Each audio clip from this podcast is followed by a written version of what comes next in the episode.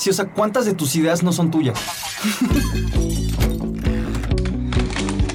¿Tú te has puesto a pensar en la importancia de cuestionar la forma en la que piensas y vives? Claro, o sea que en tu vida no son ya ni tus reglas ni tus verdades. O sea, mucho de lo que dices todos los días no te consta ni la cuarta parte y lo dices y lo crees. Hacerte preguntas sobre la realidad que vives te puede ayudar a vivirla mejor. Y aprender. Beto y Mari contra lo dado por hecho. En Radio Universidad. Ay.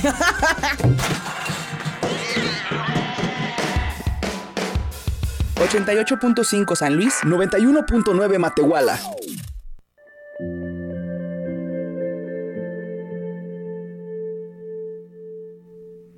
Épale, ¿qué tal? ¿Cómo están? Buenas tardes, muy buenas tardes. Los saludamos aquí desde Beto y Mari contra lo dado por hecho. ¿Cómo estás, Mari Carmen? Buenas tardes. Excelente, muy buenas tardes. ¿Tú qué tal? Es excelente y con mucho, con mucho gusto de saludar a la banda del FM, principalmente ahora mismo en el 88.5 aquí en San Luis, 91.9. Un abrazo hasta Matehuala, a toda la banda del el norte de este estado.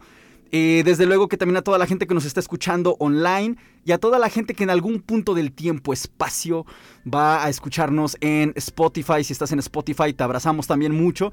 Y tenemos saludos bien grandes a Rafa Burgos, el autor de nuestra identidad gráfica. Un abrazo hasta Boca del Río, Un Veracruz. agradecimiento extendidísimo. Gigantísimo, gracias Rafa, te queremos mucho. Esther, que ya viene por ahí, Esther, con un tema importantísimo muy pronto. Tenemos sorpresas.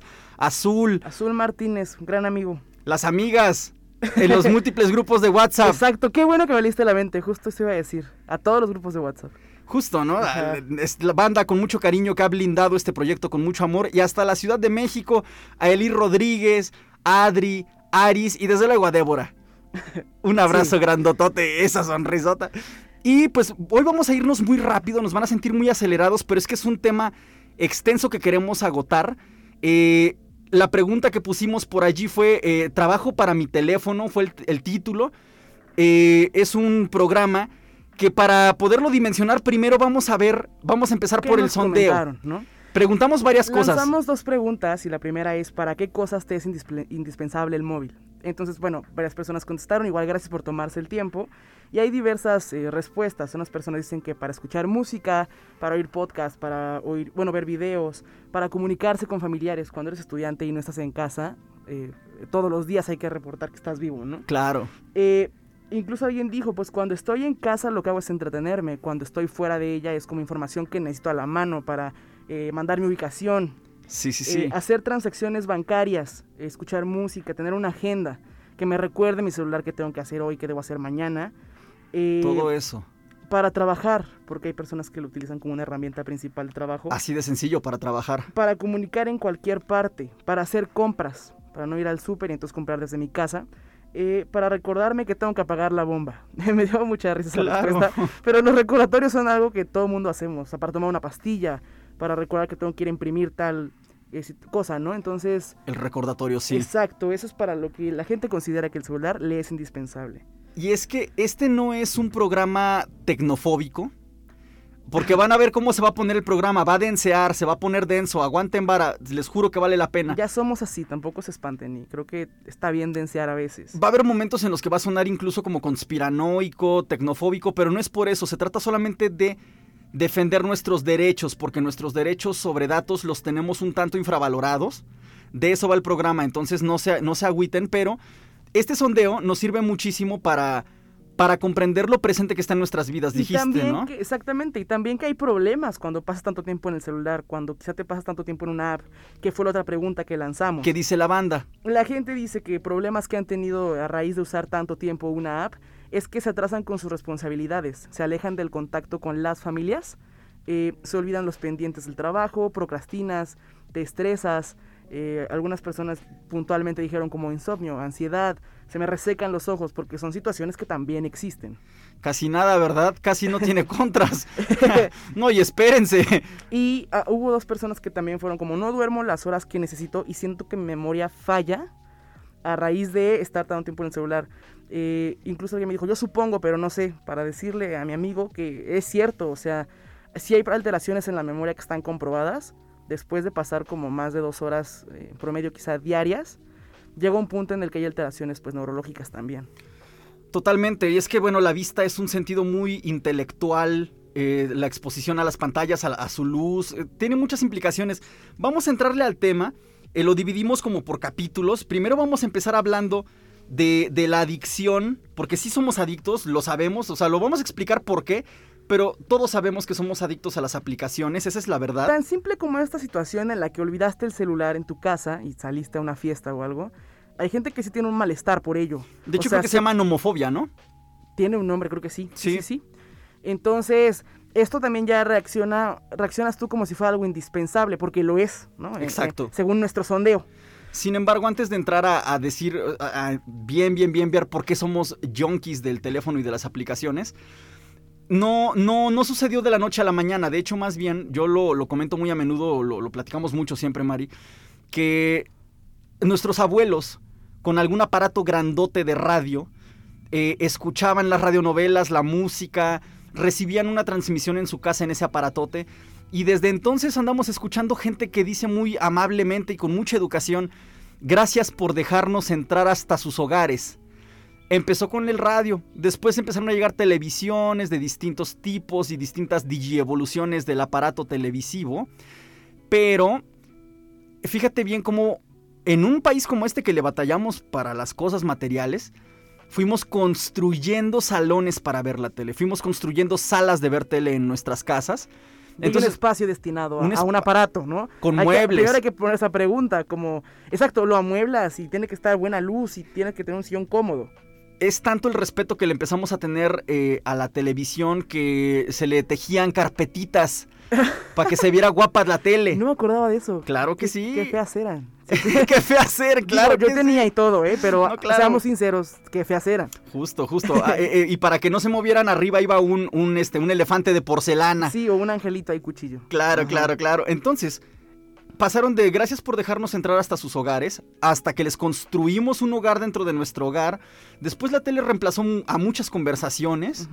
Empezamos a comer viendo la tele, empezamos a, recibir aspiraciones, sueños, miedos, em, recompensas de la televisión. Eh, a muchas críticas que se le hicieron a la televisión se les dio un matiz posterior de no, es que fue tecnofobia. Pudo haberlo sido, claro que sí, pero no eran del todo críticas infundadas. Paralelo a eso nos fue llegando que tener teléfono, Después nos fue llegando a tener celulares, entonces ya el teléfono lo traíamos con nosotros. Ya cabía en la bolsa, ya no tienes que usar un cuarto para ello porque ya es como tu tercer brazo el celular, ¿no? Después 92 mileramente nos fue llegando el internet. Íbamos primero al internet, íbamos al ciber. Al ciber, claro. Íbamos al ciber, digo, no todos, pero la mayor parte íbamos al ciber. Después ya la compu en tu casa. Entonces tenías la compu en tu casa, el teléfono en tu casa, la tele en tu casa, la radio todavía en tu casa. Todo ahí hablándote, todo ahí diciéndote pero ya después cuando el internet y lo que tenga que ver con la computadora se mudó al teléfono, creo que ahora estamos en un punto en el que ya no es gracias por dejarnos entrar hasta sus hogares. Alguien decía alguna vez, antes descansábamos de la realidad en el internet, ahora descansamos del internet en la realidad. Así es. Pero así con, como están las cosas con la pandemia y todo, ya, ya casi no sucede. Descansamos del internet en los sueños. Ándale descansamos del internet solamente dormidos y, a veces Ni así, ¿no? Sueñas que mandas un WhatsApp o algo así. Me, ha, pasado, Me ha pasado también. Es, es, así. Y entonces, pues bueno, así fuimos llegando para que vean que no fue de la noche a la mañana. Tiene una evolución. Tiene una evolución y ahora los teléfonos tienen estos programitas que les llamamos aplicaciones. Y estos programitas sí nos dan un servicio. Que quede claro que no estamos en contra de las aplicaciones. Gracias por todo lo que nos resuelven pero tienen chanchullo, tienen jiribilla y nos provocan una adicción que tú puedes comprender mucho mejor que yo, Mari Carmen. Sí te van a hacer la vida más fácil, pero también hay unas recompensas que te generan esas aplicaciones y que ahorita vamos a discutir un poco, ¿no? Eh, estar al pendiente del celular o estar al pendiente de tus notificaciones o de quién te llama puede parecerse un poco en el sistema nervioso a la ludopatía. Órale. Porque es un sistema de tragamonedas. Así como las maquinitas estas. Exactamente. Eh, tú obtienes, metes una moneda y pueden salirte 30 o puede salirte nada. Ajá. Lo mismo funciona si yo me tomo una foto contigo, la subo a Instagram. Yo no voy a saber cuántos likes va a tener. Pero ese tipo de decisiones, ese tipo de, reacción que estamos teniendo, eh, nos hace como adictos. Bueno, no como adictos, nos empieza a hacer adictos y llega un punto en el que ya hay un control de los impulsos que no puedes manejar, un descontrol de impulsos, ¿no? Entonces, hay que ser bastante claros porque todo esto sí ocasiona placer. Claro. Dices, bueno, ayer tuve 38 likes y hoy lo vieron, hoy, hoy tuve 100. Sí. Y eso activa el sistema dopaminérgico, que bueno, puede sonar muy extraña la palabra, pero no es más que el sistema que libera dopamina y es, y es un neurotransmisor muy importante en el desarrollo de cualquier adicción. Entonces, ¿dónde está involucrada este, este neurotransmisor? Cuando aprendes, cuando te emocionas, cuando besas, cuando compras la ropa que te gusta y eso genera satisfacción. Hay un satisfacción. Ajá, hay un circuito de recompensa que se activa. Entonces, a mayor liberación de dopamina, tú tienes más placer. Ya sea porque comiste enchiladas, ya sea porque tu tweet tuvo como 48 retweets. ¿Qué pasa? Que si tú eliminas esa fuente de placer, si mañana te quitan el celular y resulta que tú estabas recibiendo esa dopamina, pues esa dopamina reduce y como tal te agüitas en, términos este, muy prácticos. Como un síndrome de abstinencia. Ándale, y luego lo padeces. Físicamente. Exacto. Es muy interesante, me, encanta además que, hayas estudiado, porque a lo mejor mucha banda no lo sabe de los que nos escuchan por Mari Carmen. Estudió tres años medicina, después fue a buscar su felicidad a la psicología. Eh, por cierto, ahí vamos, ahí vamos encontrándola poco a poco. Eso, y la verdad que muchas gracias, Mari. Para mí fue muy inspirador también ver eh, la, convicción con la que defendiste tu propio camino. De veras que te lo, te lo reconozco. Siempre te lo digo, pero que lo sepas. Y y pues nada, yo en estos, en estos momentos me siento aquí muy tranquilo porque también esto que puede parecer un rollo de, no hombre, y hasta causa adicción la aplicación, pues no es una cosa ahí periférica. Exacto. Es una cosa que tiene un fundamento en la, en la neurociencia, en la psicología. En las estructuras cerebrales que, que podemos no estudiarlas porque nos da flojera, pero sí es importante también conocer qué está pasando con nuestra mente cuando hacemos cada cosa. Porque esto es neta. Y es científicamente estudiable. Y, y en ese sentido... Eh, cabe hacer aquí una aclaración, ¿no? Eh, no somos adictos a la tecnología. No, no, no, no. En todo caso, tal como tú nos lo comentas, somos adictos al shot de dopamina. Ándale. Que esas tecnologías han colocado en sus plataformas y en sus sistemas. Totalmente, no estamos diciendo que Facebook como tal genera adicciones, es más bien tu interacción y la satisfacción que obtienes de lo que tú realizas en esa aplicación, lo que te va a generar una adicción. Sí, es así, o sea, eh, bajo esta lógica no eres adicto a las opiniones, eres adicto al Twitter, no eres adicto a la decoración de interiores, eres adicto a Pinterest, no, no eres adicto a tus amigos y sus fotos, eres más bien adicto al Instagram. Em, luego esto también uno se anda agüitando y uno siente como cierta culpa, ¿no? Pero, pero este, creo, creo yo que no es propiamente por falta de voluntad. No, porque están diseñados para ello. O sea, es como por ejemplo en la alimentación Ajá. Que, también lo hemos platicado en casa, que yo te digo que está el glutamato, ¿no? Y hay una serie de neurotransmisores y de iones que están en los alimentos y que están ahí para volverte adicto, como, como las papas amarillas estas, que no puedes comer solo una. Es, neta. Es neta, porque finalmente los químicos que tienen estas papas a tu cerebro le activan esta sensación, para empezar, de placer y luego de que tu, cuerpo es insaciable. Entonces vas a necesitar más de una. esa cosa no es un eslogan cursi o una cancioncita que no, es una confesión casi macabra de lo que están, están haciendo. diciendo que en efecto no vas a poderte comer solo una y luego ya no te gustan tus fotos porque tienes papada y ahí viene esta culpa de algo que sí te generó placer. y tú te crees glotón, pero fuiste manipulado. Exactamente. Entonces es, es duro y así como pasa esto en la comida chatarra, pues muy parecido pasa en el diseño de productos de aplicaciones. Ajá. Que es otro tipo de alimentación. De hecho, ya hay gente que habla de la dieta informativa. Ya hay gente que habla de la nutrición informativa. ¿Cuánto de lo que como información ingresa a ti realmente te está proporcionando eh, un, nutrimento eh, intelectual o mental, ¿no? E, esto yo no lo sabía hasta que escuché decir esto a, Yolanda Camacho Zapata en, alguna conferencia donde estuvimos presentes. Ella participó y comentaba esto y me pareció brillante. Entonces. Y no lo nombramos así, pero a veces sí consumimos basura. Totalmente, o sea, así, así dicho. Y bueno, no dejamos a nuestros hijos eh, que tomen Coca-Cola. Bueno, a veces sí, ¿no? Pero, o sea... Pero hay una tendencia a reducir el consumo de azúcar para los niños. sí, o sea... Hay mamás que no dan jugo y que no dan coca. Sí, si le das coca y muchos dulces a tu niño, aunque lo hagas sabes que le estás regando, de perdido lo sabes. Pero no nos ponemos igual con este tema de de las aplicaciones, Sí, les damos No le das pantallas. coca, pero sí le das tablets. Totalmente. Ajá. Pero también no podemos escapar, porque ahorita que estamos encerrados en el, en el, en el home office y ellos en la escuela virtual, pues tú también tienes que trabajar y trabajar en la computadora, entonces también necesitas que, que puedan estar entretenidos en algo. Lo que podrían decir un mal necesario. Un mal ¿no? necesario, exactamente. Ahora, también es, es difícil eh, dejar esta adicción. eh, ya quedamos que no es una exageración llamarle así. Neta, gracias Mari por, por la información No, de nada. em, neurológica de esto, porque si no luego parecen nada más metáforas. Y hay otras metáforas. Y que tampoco tendría algo de malo que pareciera metáforas, pero que se sepa que así es, biológicamente. Pues sí, para acabar pronto, ¿no? Y es que hay otras metáforas em, que se nos construyen para, para no ver lo que está pasando. Es decir, de pronto, de pronto se fabrican et- etiquetas como Industria 4.0, las Smart Cities, Claro. el Internet de las cosas, eh, y que, bueno, Me choca esa frase. pues es que es verdad, es el Internet de las cosas, los objetos interconectados, pero es que no nada más están chambeando, también te están escuchando y te están escuchando mucho.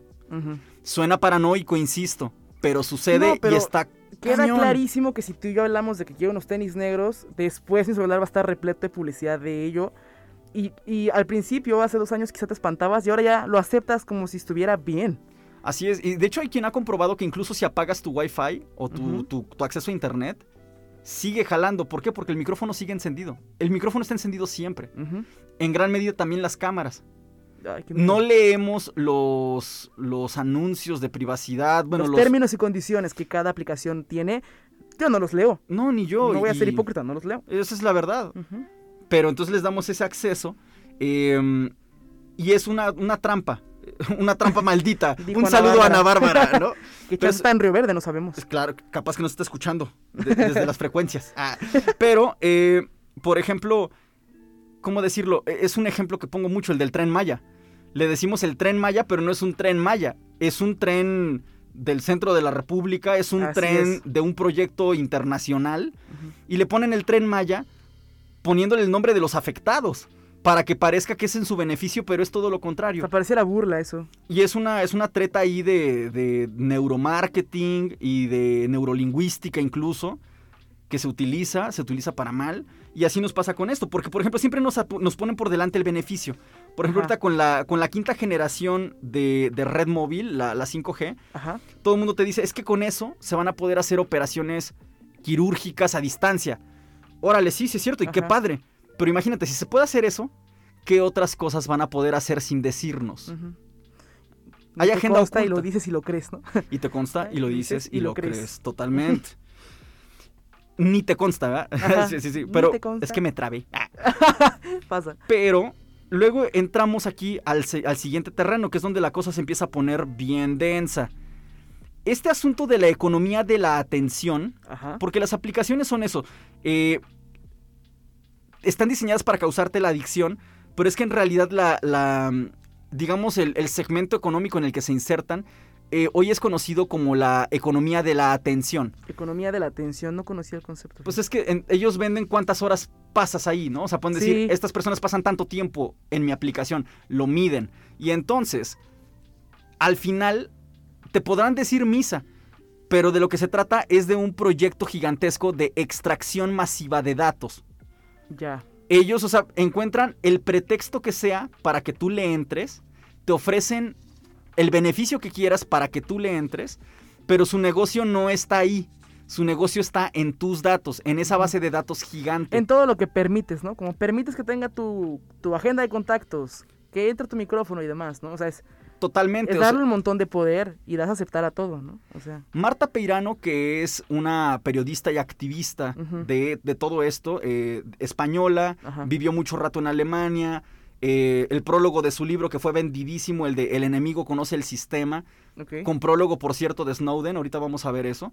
Eh, ella eh, lo pregunta en una TED Talk, dice, ¿para qué quiere Angry Birds acceso a tu GPS? ¿No? O sea, como ¿por qué?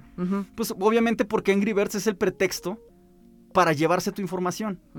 Entonces, sucede esto y entonces nos vamos dando cuenta que esta economía de la atención, debajo de ese nombre, debajo de esa declaración, encierra algo que más bien pudiéramos llamar el capitalismo de la vigilancia.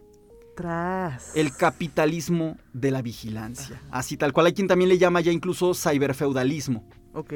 Entonces, em, este es un modelo de negocios que depende de que instalemos sus aplicaciones para que ellos puedan tener un puesto de vigilancia en nuestras vidas.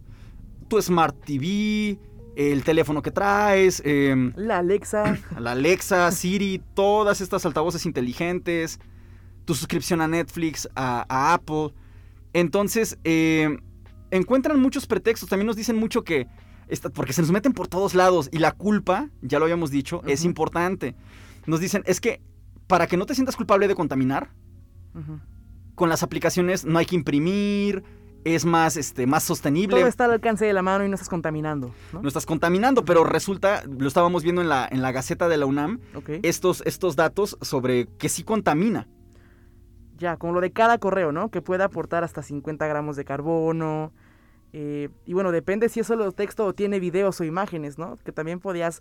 O sea, si tú mandas un correo como muy cargado de imágenes, sí estás contaminando. Totalmente, porque esto no es incorpóreo. Hay servidores Ajá. gigantescos donde está todo esto.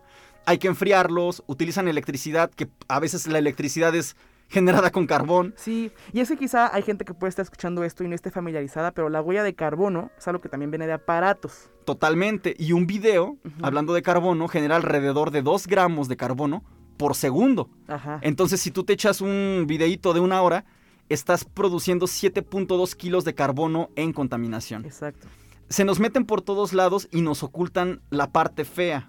No es un accidente, pero sobre todo esto vamos a platicar después del corte. ¿Qué te parece? Va que va.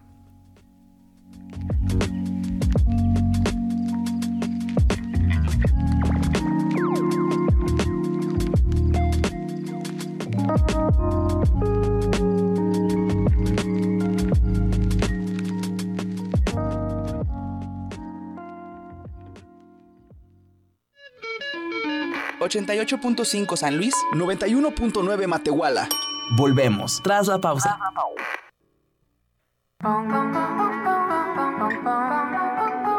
Beto y Mari contra lo dado por hecho. En Radio Universidad. Continuamos.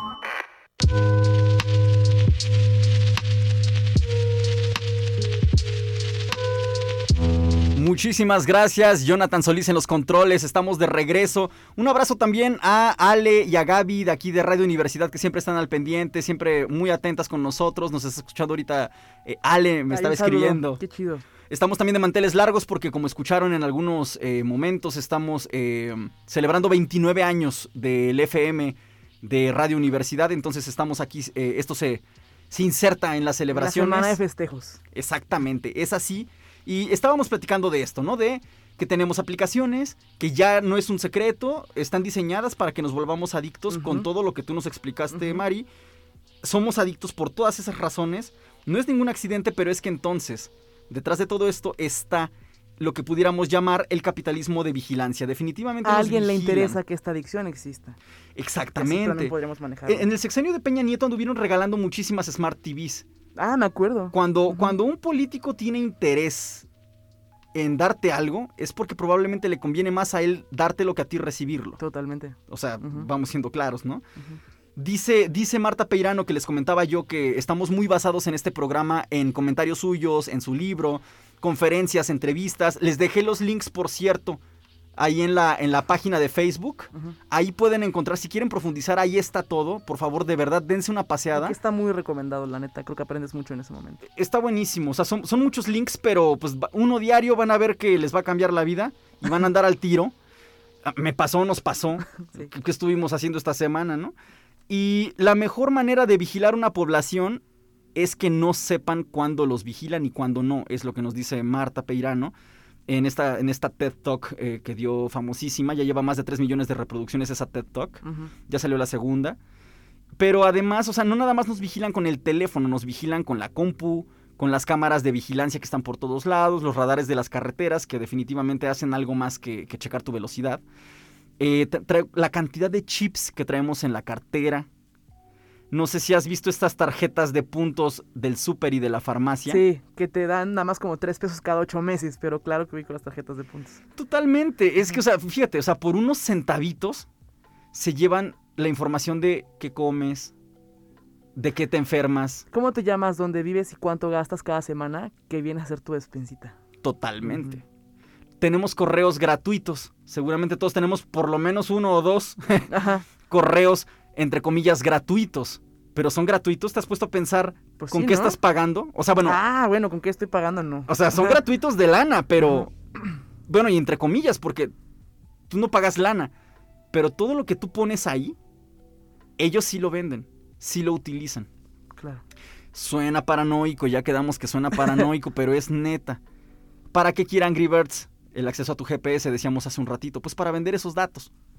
Eh, me acuerdo, hace algún tiempo te, te- te platicaba, pasó que hubo un artículo en Día 7, la revista hoy extinta, Ajá. em, sobre Google. Cuando Google era como la fascinación mundial, había un artículo que decía que había cortes internacionales preguntándose cómo iban a regular Google, porque ya era un fenómeno mundial.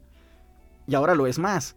Pero decían, ¿cómo le van a hacer para regular a una empresa en la cual el usuario es sobre todo el producto?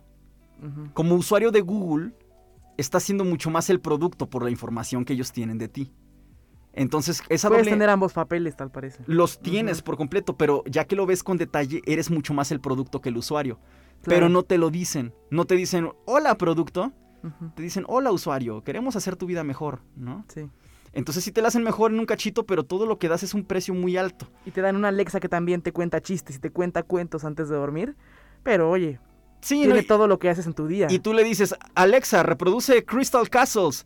Y empieza una canción de Cristian Castro. O sea, después de todo, ¿sabes? Está cañón el servicio también ahí, ¿qué onda con eso? Y pagamos, pagamos por ser el producto. Y no nada más pagamos por ser el producto, pagamos por trabajarles. Porque, por ejemplo, una Y aceptamos esos términos y esas condiciones sin leerlo siempre. es, es- es duro, es duro verlo, pero es, es verdad. Después vamos viendo que, por ejemplo, porque mira, ahorita seguro lo has visto, ¿no? Estos memes, ahorita que hubo la polémica con WhatsApp y sus términos y Ajá. condiciones, ya hay el rollo de, pues este, ya desinstalé WhatsApp, cualquier cosa, estoy en telepatía. Ajá. Se hacen chistes, se hacen memes. No sé si has visto esta gente que dice, eh, quiero proteger mis datos, y luego ponen los datos, una receta de mole, este, una- un sexting, ¿no? Lo que pasa es que el valor de nuestros datos no es ese. El valor de nuestros datos es estadístico. Y ahí andamos de burloncitos y haciendo memes, pero no estamos viendo como que la panorámica completa. El valor de nuestros datos es, es estadístico. Y entonces, em, ¿cómo, cómo decirlo? Lo que importa es quiénes somos colectivamente. Ándale. O sea, es- una estadística en masa. Totalmente. Porque ahí es donde se alcanzan a ver comportamientos sociales. Es un asunto como, como cibersociológico, haz de cuenta. Entonces, eh, más que los datos es la información que se genera al relacionarlos. Y ellos utilizan esto para poner eh, personas susceptibles a disposición, por ejemplo, de publicistas. Eh, crean, no sé, predicciones que sirven para determinar cuánto puedes... Es un ejemplo, lo dice Marta Peirano, dice ella, cuánto puedes incomodar a la población antes de que estalle una manifestación nacional Claro. o se te empiecen a suicidar en masa, por ponerte un ejemplo. Eh, es interesante porque nuestro perfil existe aunque nadie lo mire. Bueno, Para Facebook siempre va a estar nuestro perfil. exacto. Tengamos o no cinco fans que lo vean. Y dice ella, no puedes bloquear a Facebook porque estás en Facebook, Ajá. ¿no? O sea, entonces, a nadie le importa tu vida hasta que empiezas a hacer cositas que no le convienen a alguien. Y entonces te puede pasar que, imagínate que eres gay, todo al respecto está en tus mails, en tus redes, y un día te quedas, por ejemplo, atorado en el aeropuerto de, unos de lo- uno de los 75 países en los que ser homosexual es delito. ¿Sabes? Empieza a volverse un asunto delicado. Pasamos de lo, de lo juguetón y de la aplicación y del TikTok y de lo padrísimo a implicaciones bastante serias. Sí, porque porque ya dijimos que tu perfil está ahí y cuando te vuelves en un sujeto de interés, todo está a disposición de estos medios. ¿Tú te acuerdas qué pasó en Holanda? No. Lo, lo, lo- lo estábamos viendo por ahí que en Holanda pasó que en la época de la Segunda Guerra Mundial. Ah, ya. Hubo un censo de religiones. Entonces, con el censo de religiones, pues estaban viendo lo de unas cooperachas y todo. Y cuando llegaron los nazis a Holanda, ya había una base de datos que decía dónde estaban y quiénes eran los judíos. Eso que provocó que solo uno de cada diez judíos lograran sobrevivir en Holanda a la Segunda Una Guerra Mundial. geolocalización sin que actives tu ubicación, ¿no? O sea, Por ejemplo, Totalmente. estaban geolocalizados y no había GPS todavía. exacto. Sí, sí, este rollo no es nuevo. Y entonces, por ejemplo, el gobierno chino. El gobierno chino utiliza las bases de datos de reconocimiento facial, por ejemplo, para encerrar musulmanes en campos de concentración. Hay fotos. El gobierno de Estados Unidos también lo, lo vimos en la era Trump. Con este tipo de tecnología tenían como campitos de concentración de, de compas paisas, ¿no? O sea, esto pasa del chiste a lo macabro con mucha facilidad. Sí, porque puedes pensar que tienes TikTok y ya, pero no, estás vigilado totalmente todo el tiempo. Sí, y, y la verdad que los que llevamos rato incómodos con esto, o sea, no intento hacer aquí el tío chaborruco a pesar de que probablemente ya soy eso, pero es que, Si ah, no intento ser porque ya lo soy. pues sí, ¿no? Me, me sale re bien, ¿no? Pe- Pero lo que digo es que, em, además de todos nuestros datos, nos ponen a bailarles. Se, se me hace como, me duele, como que me humilla un poquito esa situación, ¿no?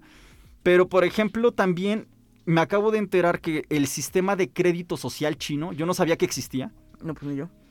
Pues por- porque está hasta China. Ah, pero el sistema de crédito social chino no solo vigila a sus habitantes, sino que administra puntos de ciudadanía. Chútate esa. Puntos de ciudadanía.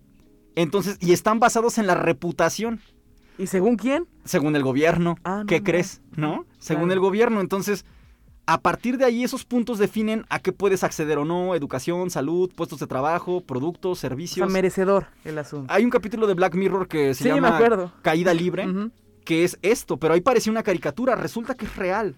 A mí parecía como que eso iba a pasar en 80 años. Algo que sucedió también fue que, por ejemplo, el gobierno gringo, eh, pues se sabe desde Edward Snowden, de- desde Edward Snowden, perdón, que tienen total acceso a las bases de datos de las empresas de telecomunicaciones. Él, él, por ejemplo, chambeaba para la CIA, para la NSA, y él en 2013 publicó en The Guardian y en el Washington Post, si no mal recuerdo, em, unos documentos clasificados como alto secreto, pero que exponían que el gobierno norteamericano em, tenía unos programas de vigilancia que eran PRISM y X-K-Score. Entonces, esos, esos programas de vigilancia, él los, los, pues, los expuso y ahora es prófugo de la justicia para Estados Unidos. Y, y hay cosas de las que se van agarrando, todo el mundo hace leña del árbol caído. Después de eh, los atentados de las Torres Gemelas, por ejemplo, surgió una especie de ley patriota Ajá. también en Estados Unidos. Y ellos que por motivos de seguridad nacional, igual, pidieron las llaves y el acceso a todas las bases de datos de todos los usuarios de empresas de tecnología como Microsoft, Google, Apple, Amazon, nada más, eh, para proporcionar, pe- pedían esa información de los usuarios. Todo esto sin preguntarnos, ¿no? Es que además estuvo pactado. ¿Cómo? O sea, eh, ellos piden esta información a estas empresas, Ajá. pero además les piden, les exigen que no le digan a sus usuarios que el gobierno ya tiene esta información. O sea, aunque quisieran hacerlo, ya es imposible. Sí, porque pudieron haberte mandado un mail de, hey, querido usuario, A partir de tal fecha. tus a partir de tal ajá. fecha y por seguridad nacional, tus datos también los tiene el gobierno. Pero no, el gobierno dijo, hey, no, les digas. Brutal. Y entonces, ¿Esto es- cuándo dices? Ah, esto- vi, después del 9-11. después Ajá. del 9-11, se vuelve público en 2013 por Snowden Ya. y por eso lo andan correteando. No más. No, Pues sí. Y, y- y bueno, esta ley, así como se mete el gobierno norteamericano en todos lados, se ha metido pues en todos los países que está metidísimo y han sucedido leyes. Aquí en México hay una ley de telecomunicaciones, Sí, la me acuerdo, reforma. Me acuerdo. Andábamos ahí haciendo unas protestas y sí. todo porque no nos gustó esa ley. Y, y esa ley, lo que dijo López Dóriga en su noticiero fue que la ley era para que ya no cobraran la larga distancia Ay, sí. las Y telefónicas. pues jajaja. O sea, como si solo fuera eso. ¿no? Exacto. Además, esa fue una obligación que llegó muy tarde. En muchos países ya no se cobraba larga distancia Claro. y aquí sí. Se di- 30 años tarde en nuestro país. Sí, leve. Y, Nada más. y entonces em, se aprueba, se aprueba esa, esa reforma que habilita espionaje, que por razones igual de seguridad nacional según, Pero ya vimos que la seguridad nacional estuvo en manos de gente como el general Cienfuegos. Se ha investigado mucho cuánto se metieron los cárteles a nuestras corporaciones policiales y militares cuando Felipe Calderón. Entonces, si el gobierno tiene toda esa información, la tiene el cártel. ¿sabes? Claro, pues son los, es, es mucha gente del cártel al que rastrea nuestras llamadas. Y todo eso estaba en un documento grandote, que era la, la propuesta de ley. Y hay que decirlo, porque hay senadores en el Senado de la República, tenemos representantes potosinos y, por ejemplo, los potosinos que dijeron que sí a dar, a dar nuestros datos, ¿no? O sea, los, que, los que autorizaron esto. Si tenemos que hablar de potosinos, fueron Octavio Pedrosa. Teófilo Torres Corso y Sonia Mendoza. Eso sucedió y es importante saberlo porque esto no fue cualquier cosa la que autorizaron No, estas tres personas de aquí de nuestro querido San Luis Potosí, de los Costanzo, ¿verdad? De nuestros chocolates Costanzo y la caja del agua. Estamos siempre geolocalizados, existen sistemas de reconocimiento facial satelitales. Todo esto lo decimos con toda seriedad. Entonces, ¿esto a qué nos va llevando? Pues a que esto debería ser un tema político.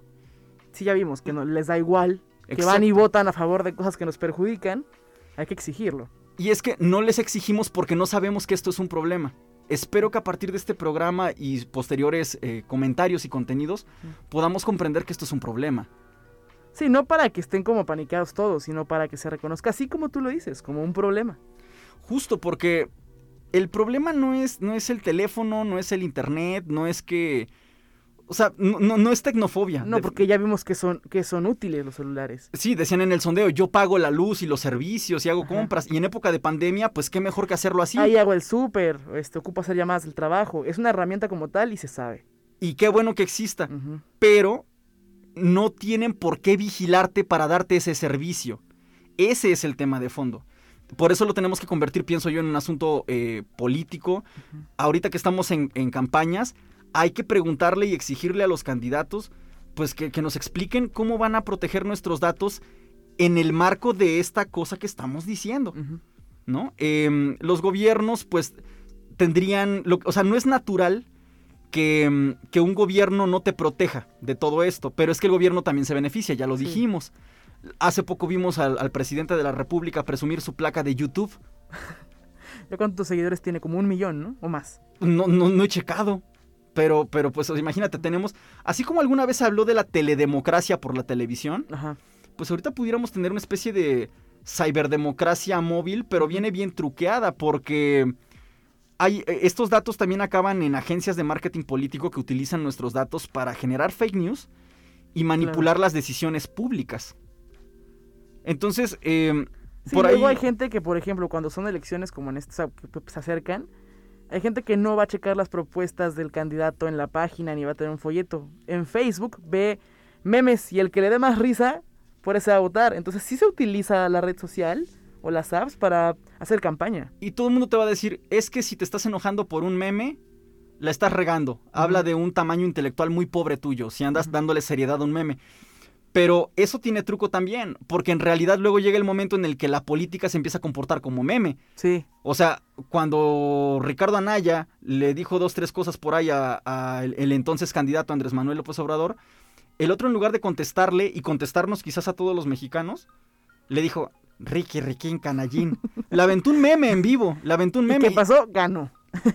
Casual. Porque hubo un gran contenido para hacer memes. Totalmente, Ajá. y con toma de protesta este, con Belinda, ¿no? O sea, Ay, sí. sí, no, no. el- eh, Un saludo a Belinda. un saludo a Belinda, No se por vaya a cierto. sentir celosa Ana Bárbara. Y. Perdón, Ana Bárbara, por saludar a Belinda desde aquí. Y pues al final, em, es muy importante, si entramos a un terreno de conclusiones, lo primero es que infravaloramos la cantidad de datos que generamos diariamente. A mí se me olvida a veces. Puedo hablar de esto contigo y seguramente en tres semanas por enajenada con alguna app lo voy a olvidar. Porque dijimos que somos adictos. Pues es que estamos tan dentro del bosque que ya no vemos los árboles. Total. Es Ajá. así, es natural. Em, pero pues también la, la sola, la inevitable existencia de toda esta información nos vuelve vulnerables de muchas maneras. Confiamos y dependemos de sistemas, dice Marta Peirano, que no sabemos cómo funcionan ni lo que quieren de nosotros. Facebook, eh, Facebook, Google y otros dicen querer que nuestra vida sea más fácil, que nos pongamos en contacto con nuestras personas queridas, que seamos más eficientes y trabajemos mejor, pero su objetivo no es ese. Están diseñados para otra cosa, no para eso. Están diseñados para chuparnos los datos, manipularnos, vendernos cosas, nos explotan y encima estamos menos conectados, somos menos felices y menos productivos que nunca porque somos adictos. Totalmente. Que qué fácil es vendernos cosas, ¿no? ¿Cuánta publicidad hay en todas las redes ya? A veces es más comerciales que un contenido por sí mismo. Sí, no, hombre, es, y es, es agandallarse, porque tampoco estamos en contra de comprar y vender, pero es que con trampa no, con trampa no. Entonces, eh, ella recomienda que comencemos a utilizar criptografía. Eso dijo al final de su primer conferencia, pero ahorita que ya salió la segunda, dice, no es suficiente, me equivoqué hace cuatro años. La verdad es que también tenemos que informarnos e implementar redes hiperlocales por edificio, por barrio.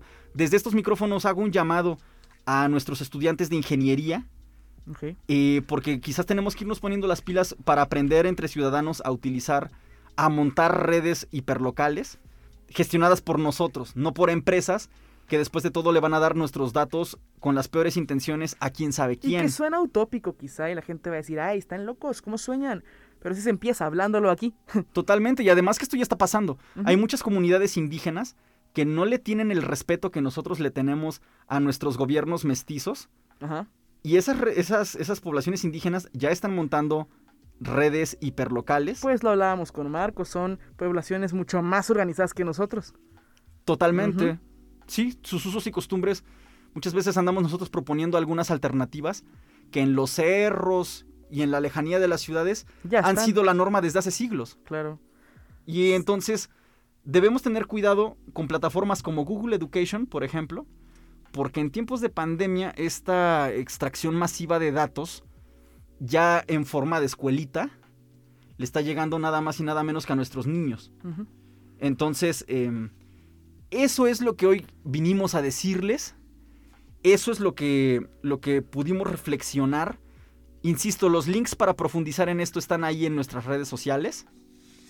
Y no sé, yo me, me quedo con un sabor de boca bien extraño, Mari, porque Claro.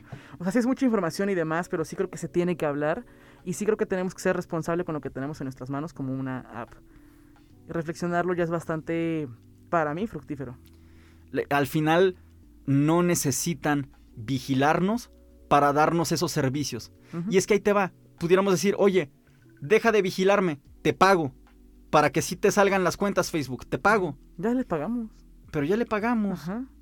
A cada rato, ¿no? Estamos pagando porque nos vigilen y hagan lo que quieran con nuestros datos. Eventualmente tenemos que hacer un programa tipo Profeco. Porque este, Ay, tenemos... Me encanta la revista del consumidor. No, sí, está chida la revista, pero es que a la hora de, de poner altos le sacan. Por ejemplo, durante muchos años las cableras pagábamos la mensualidad por el cable y de todos modos trae anuncios. Ándale. E- En Netflix no te puede pasar tanto eso. O sea.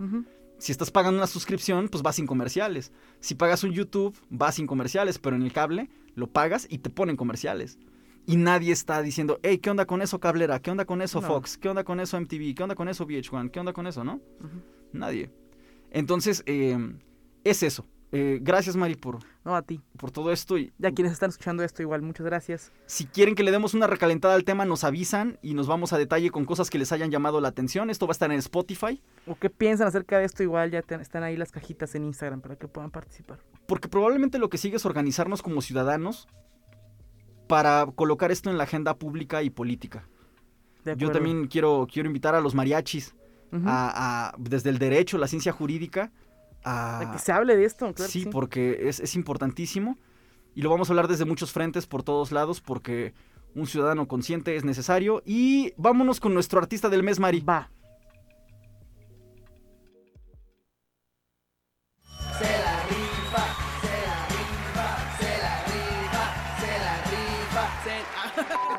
Artista del mes.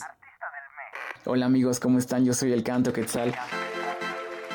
Buena energía y buena vibra hasta sus hogares, ojalá que les guste. Comparto esta canción de nombre Luz. La producción musical está a cargo de Jorge Rodríguez en el Nerd Studio, un gran lugar donde pueden grabar sus proyectos y hacer realidad su música y todo lo que quieran hacer. En la producción visual está mi hermano Eduardo Guerrero y pues bueno, gracias a Andrea Ocaranza, ella fue la, la persona que hizo la, la coreografía para el video que grabamos, un video que hicimos en la Sierra de Álvarez que también pueden encontrar en, en YouTube como Canto Quetzal Luz. Eh, y grandes amigas también bailaron en ese proyecto. Les deseamos un gran año a todos y gracias por seguirnos en redes sociales y por compartir nuestra música. Mucho amor. El Canto Quetzal, saludos, buena tarde.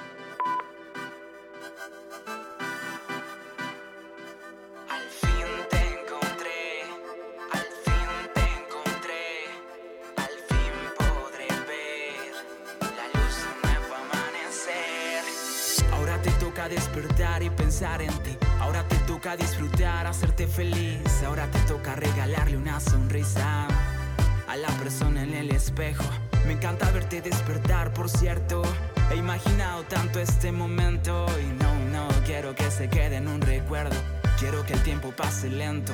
Yo siento que debes de venir de otro universo tan mágico que te hace un ser humano tan contento. Dios compartió el don de dar alivio a un mar de gente a tu alrededor a tu alrededor. Yo me siento afortunado al sentir que hoy he encontrado a un ser contento y que brilla tanto, que brilla tanto, que brilla. Al fin te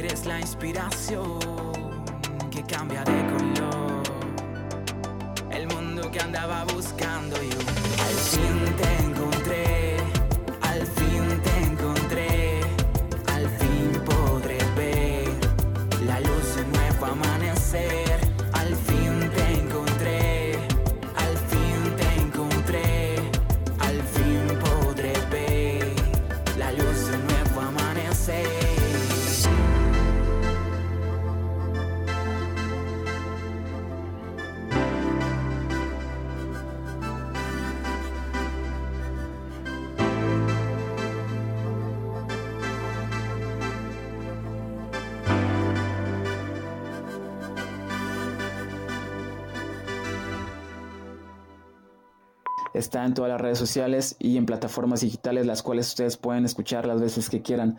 Gracias por compartir, gracias por el espacio. Buena tarde y feliz año a todos los escuchas. Le canto Quetzal. Sí, o sea, ¿cuántas de tus ideas no son tuyas?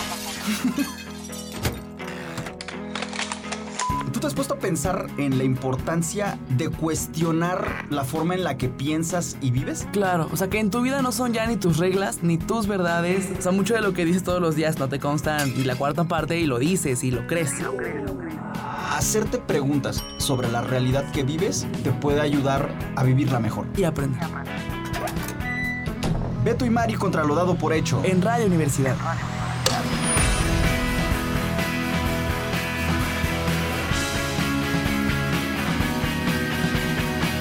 88.5 San Luis, 91.9 Matehuala.